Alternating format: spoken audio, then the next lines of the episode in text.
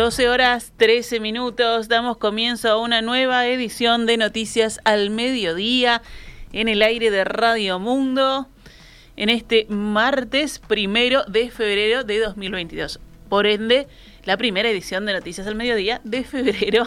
Y ayer fue la última de enero. Exactamente, y esa voz que escuchan es la de Agustina Robeta. Buen mediodía, Agus. Buen mediodía para ti, Gaby, y para toda la audiencia. 12 horas 14 minutos, comenzamos con la actualización de noticias. Desde las 10 de la mañana comparecen ante la Comisión Permanente cuatro ministros para informar sobre los incendios forestales ocurridos en las últimas semanas. El ministro de Ambiente, Adrián Peña, el de Defensa, Javier García, el de Ganadería, Agricultura y Pesca, Fernando Matos, y el de Interior, Luis Alberto Heber, que están participando de esta sesión. La sesión se iba a realizar el pasado 19 de enero, pero se debió suspender debido a que Javier García y Fernando Matos habían dado positivo de COVID-19 días antes. Alejandro Sánchez, quien preside la comisión, expresó previamente que este incendio puso arriba de la mesa la necesidad de encontrar soluciones en clave de políticas públicas. Se vio que hubo dificultades en la coordinación, en los protocolos y a la hora de responder con rapidez, agregó. El ministro del Interior, Luis Alberto Heber, destacó que hubo días catastróficos en enero por las intensas llamas. Estuvimos a pruebas con escasos recursos, pero con gran material humano, dijo. No tuvimos ningún funcionario lesionado y no se quemaron viviendas, que era una prioridad que teníamos, agregó el ministro. También hizo una autocrítica de los recursos que cuenta la Dirección Nacional de Bomberos. No tenemos lamentablemente una flota acorde como la que deberíamos de tener. Esto viene de larga data. La última gran compra que se hizo fue en 1987, afirmó Heber, y después dijo tuvimos parches, todos, reconoció. En ese sentido, indicó que es necesario tener una política de renovación de la flota de incendios pesados.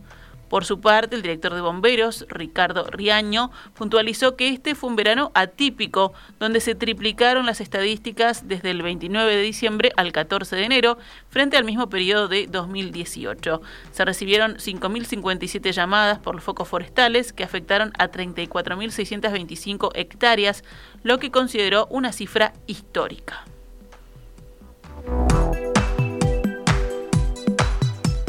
A partir de hoy, primero de febrero, rige un aumento del precio de los combustibles definido ayer por el Poder Ejecutivo. Tanto la nafta Super 95 como el gasoil suben 3 pesos por litro. Esto implica una suba del 4,26% para la nafta, que pasa de 70 pesos con 41 centavos a 73 con 41 pesos por litro. Para el gasoil el incremento es del 6% al pasar de 49 pesos con 94 a 52 con 94 el litro. Además, el supergas sube 5,35% y pasa de 56,16 a 59,16 por kilo. Es decir, que la garrafa de 13 kilos tendrá ahora un costo de 769 pesos.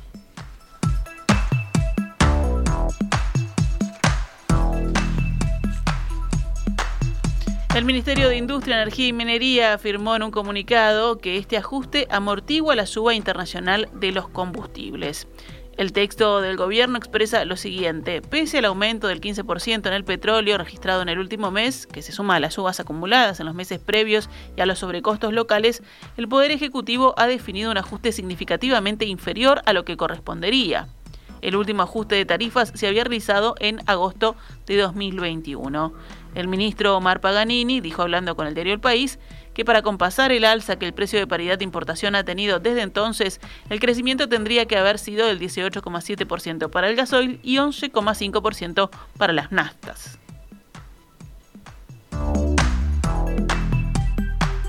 Tras el anuncio de ayer, de inmediato llegaron las primeras críticas desde la oposición a la suba de los combustibles. El diputado de Frente Amplio, Alejandro Sánchez, escribió en Twitter, un nuevo aumento de combustibles de 3 pesos para la nafta, gasoil y supergas significa un aumento de 25%, 33% y 18% en los últimos 12 meses. Mientras tanto, el de salarios y jubilaciones fue un 6% menos. Los salarios crece todo puso Alejandro Sánchez en Twitter. El también diputado frente amplista Daniel Caggiani, del mismo sector que Sánchez, escribió, desde que aprobaron la LUC aumentaron 20 pesos el litro de nafta y 8 pesos el de gasoil. ¿Dónde quedó la promesa de campaña de bajar el precio de los combustibles? se preguntó. El presidente de la Federación ANCAP, por su parte, Gerardo Rodríguez, opinó, vuelven a subir los combustibles, queda demostrado el fracaso de la regulación creada por el gobierno en la LUC, que perseguía dos objetivos, bajar las tarifas y transparencia.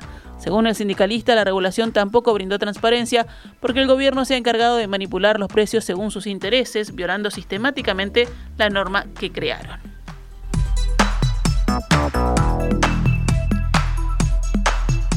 En la tarde de ayer se desarrollaron dos reuniones para conversar acerca del futuro de los socios y trabajadores de Casa de Galicia.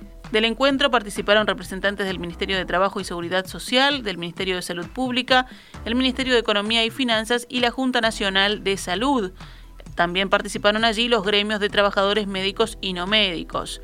La primera reunión fue con los representantes de la Asociación de Funcionarios de Casa de Galicia y de su gremio madre, la Federación Uruguaya de la Salud. También estuvieron referentes con las cuatro mutualistas que absorberían a los trabajadores y socios de Casa de Galicia, Universal, CUDAM, Círculo Católico y Hospital Evangélico.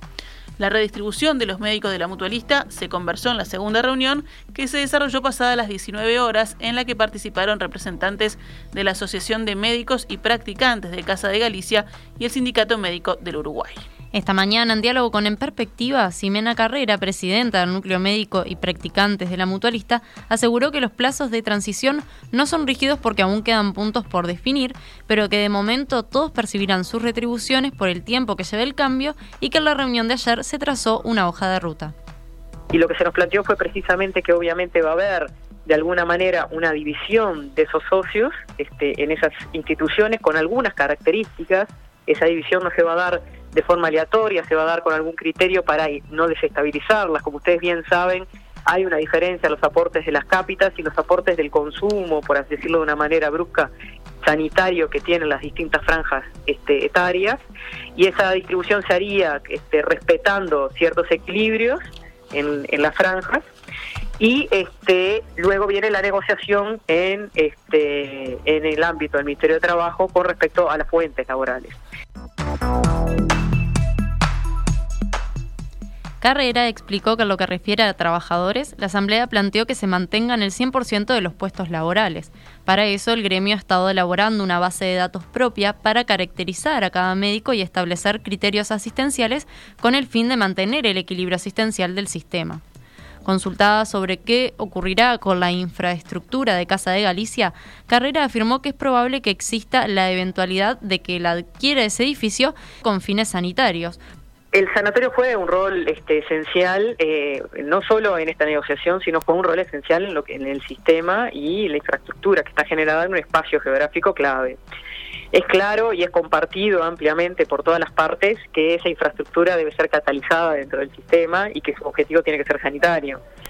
El paso del que es el proceso judicial implica una serie de pasos que, como ustedes saben, la ley de concurso está pautada eh, completamente en todas sus áreas, en los pasos que hay y que se deben seguir, y eso hace que, este, llegado en algún momento, este, cuando este, se deba proceder a la liquidación de los bienes inmuebles, tengan que darse toda una serie de pasos, de, pasos con ellos.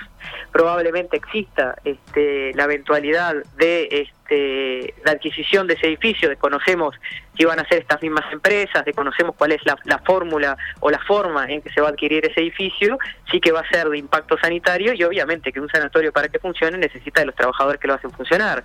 Entonces, junto este, a los destinos de ese edificio y la fórmula que se consiga para ello, irá también de la mano con gran parte de lo que es la negociación. Carrera enfatizó que durante todo el próximo mes se definirá con exactitud cómo se realizará la transición y adelantó que serán etapas. Primero, esa división de socios en la cual se plantea mientras todo va a suceder en la misma situación en la que está ahora, recordemos que este, eh, la institución, empresa, por decirlo de alguna manera, Casa de Galicia está cerrada y lo que está es funcionando en el marco de su estructura bajo la coordinación de ACE y con los insumos que aporta el, Estado, obviamente, dentro de las instalaciones de lo que era la ex Casa de Galicia, por decirlo de alguna manera. Eso va a ser el funcionamiento mientras esto se dilucida de esa manera.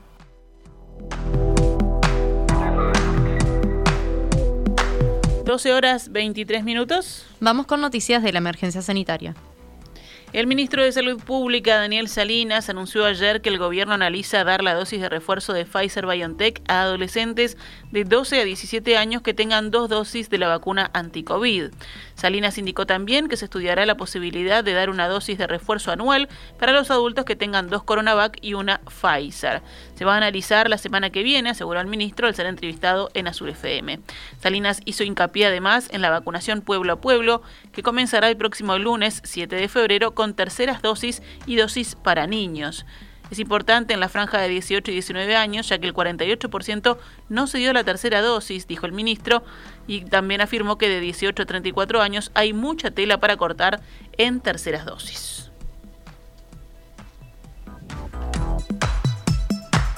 Y si vamos a los datos del monitor oficial, ayer murieron 20 personas con coronavirus en Uruguay. Hay 147 pacientes con COVID-19 en CTI, dos más que el día anterior. Fueron detectados 6.986 contagios nuevos en 19.772 análisis. Esto da una tasa de positividad del 35,33%. 12 horas 24 minutos. Seguimos con temas del panorama nacional.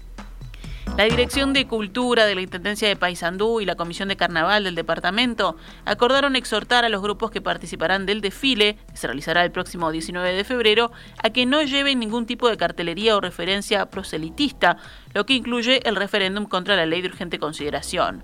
Fermín Fariña, intendente interino de Paysandú, hablando con el diario El País, dijo que no es una disposición de la Intendencia, sino que en el marco de la realización del desfile en particular es tratar de que no se realice ningún acto proselitista. No es una prohibición, es en definitiva resguardar lo que tiene que ver con la fiesta, argumentó el titular interino de la comuna sanducera que conduce el Partido Nacional.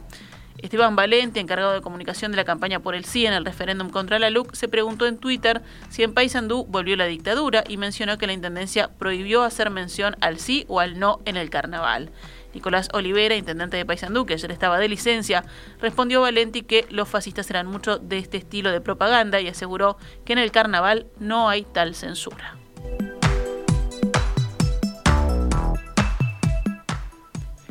El Frente Amplio celebrará su aniversario número 51 el próximo sábado 5 de febrero con un acto en el Parque Rodó desde la hora 18.30 con actuaciones musicales de Ana Prada y la murga Araca Lacana. Durante la celebración, Fernando Pereira brindará su primer discurso horas después de haber asumido ese mismo día como presidente de la coalición de izquierdas. Además, han trascendido nombres de posibles titulares de cargo dentro de la estructura del Frente Amplio. El presidente electo del principal partido de oposición planteó, según el diario El País, que la Comisión de Asuntos y Relaciones Internacionales del Frente Amplio sea presidida por Ariel Bergamino, ex subsecretario del Ministerio de Relaciones Exteriores en el último gobierno del expresidente Tabaré Vázquez.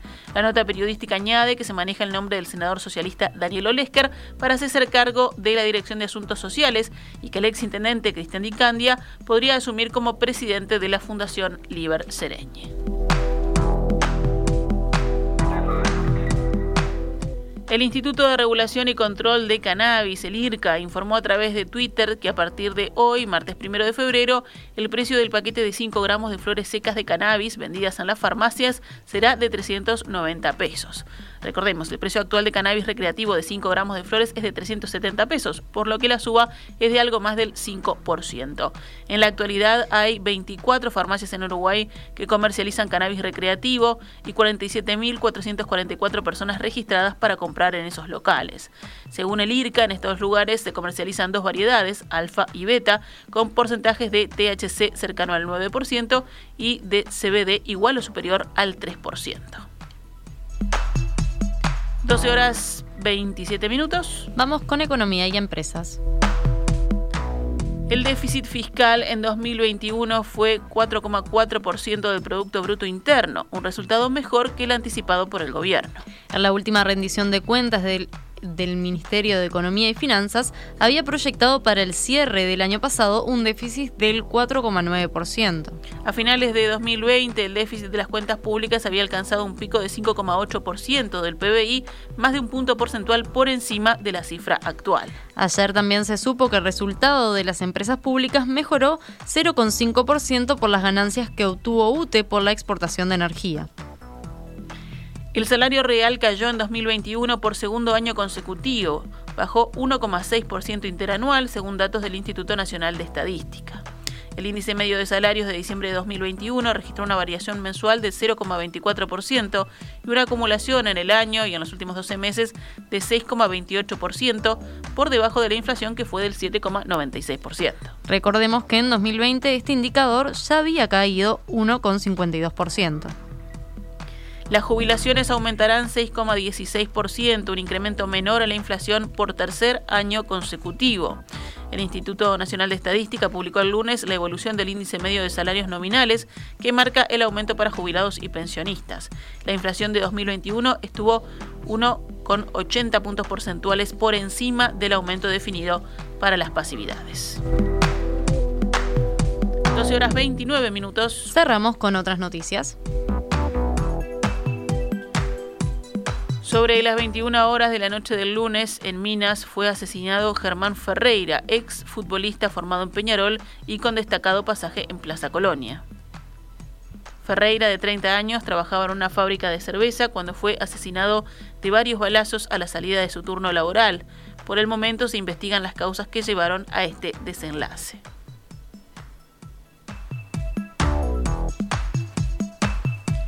La fiscal de homicidios, Adriana Edelman, consideró inimputable el hombre de 26 años que el domingo mató a un vecino, desmembró su cuerpo y lo arrojó a un chiquero de cerdos en el barrio Colón. La fiscal explicó que el detenido tiene su capacidad de entender y querer afectada y no puede apreciar la ilicitud de sus actos. Se realizará un juicio, pero por la cualidad de inimputable de la persona no se da la posibilidad de un proceso abreviado debido a que el homicida tiene la imposibilidad de aceptar los hechos en función de su capacidad limitada. La pericia psiquiátrica al detenido estableció un diagnóstico de psicosis alienante, por lo que el hombre será internado en el hospital Vilar de Bo.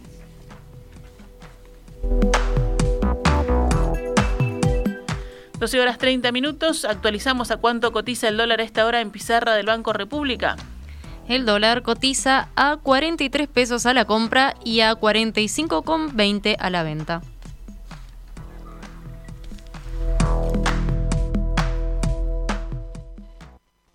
Esta es Radio Mundo, 1170 AM. ¡Viva la radio!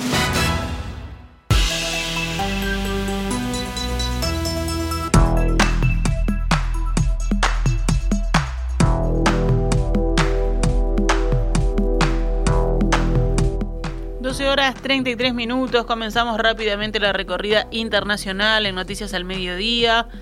En Cuba, al menos 33 personas que participaron en las manifestaciones del 11 de julio serán juzgadas esta semana por el delito de sedición en un tribunal de La Habana, entre ellos seis menores de 18 años. La ONG de Derechos Humanos Cubalex informó en Twitter que en las inmediaciones del tribunal del municipio habanero fueron detenidas con violencia mujeres, madres, tías, hermanas y abuelas de los manifestantes que eran juzgados ayer mientras se realizaba la primera audiencia. El 25 de enero el gobierno informó por primera vez que 790 cubanos, incluidos 55 con edades entre 15 y 18 años, habían sido encausados por las manifestaciones de julio, acusados de delitos relacionados con hechos vandálicos y graves alteraciones del orden público. La autoridad judicial precisó que 172 más ya fueron condenados por otros delitos sin detallar los cargos.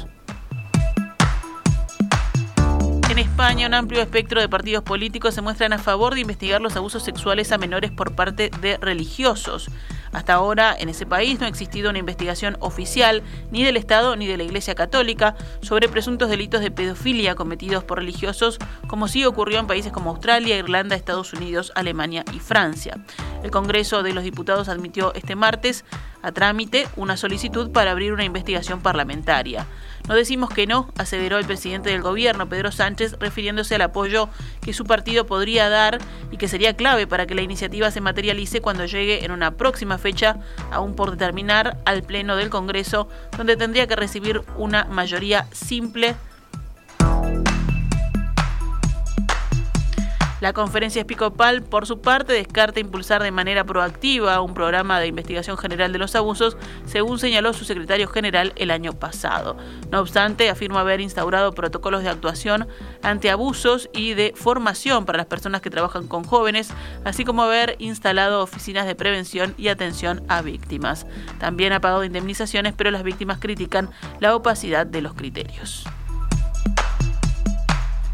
En Bangladesh se reanudó el juicio por uno de los peores desastres del mundo en un edificio de talleres de confección, tras cinco años estancado por apelaciones y trámites judiciales. Más de 1.130 trabajadores murieron en el año 2013 cuando colapsó un edificio que era un laberinto de talleres de confección textil en la capital, Dhaka. La caída del edificio, donde se fabricaba ropa para marcas como Primark y Benetton, puso en evidencia las condiciones inseguras de esa lucrativa industria del país y generó protestas masivas para exigir acción de las empresas internacionales. Un tribunal acusó en 2016 a 41 personas por asesinato por haber aprobado las condiciones del inmueble y obligado a los empleados a trabajar pese a las grietas que aparecieron en el complejo un día antes de la tragedia. El caso quedó estancado más de cinco años mientras varios procesados intentaban anular los cargos y un alto tribunal suspendió la acusación contra dos autoridades locales señaladas de aprobar esta edificación. El lunes, un juez ordenó reanudar el juicio contra 36 de los procesados. Otros tres murieron en estos cinco años y la Fiscalía pidió volver a incluir a las dos autoridades cuyos cargos fueron suspendidos. 12 horas 37 minutos. Cerramos con deporte. A las 20 horas Uruguay se enfrenta a Venezuela en el Estadio Centenario por la antepenúltima fecha de las eliminatorias para el Mundial de Qatar 2022. Esta fecha, la número 16 de 18, se juega completa hoy martes, como decía Agustina, Bolivia-Chile temprano a las 17 horas, luego Uruguay-Venezuela a las 20, Argentina-Colombia 20 y 30, Brasil-Paraguay 21 a 30 horas. Y Perú-Ecuador a las 23. Recordemos que las dos últimas jornadas de las eliminatorias sudamericanas se disputarán el 24 y 29 de marzo. Y vuelve la dupla favorita de muchos, Cavani Suárez en la delantera celeste. Muchas expectativas para este partido, veremos qué pasa. De hecho, ayer este, anunciábamos que se agotaron muchas de las entradas. Vamos a ver qué pasa esta noche con la celeste.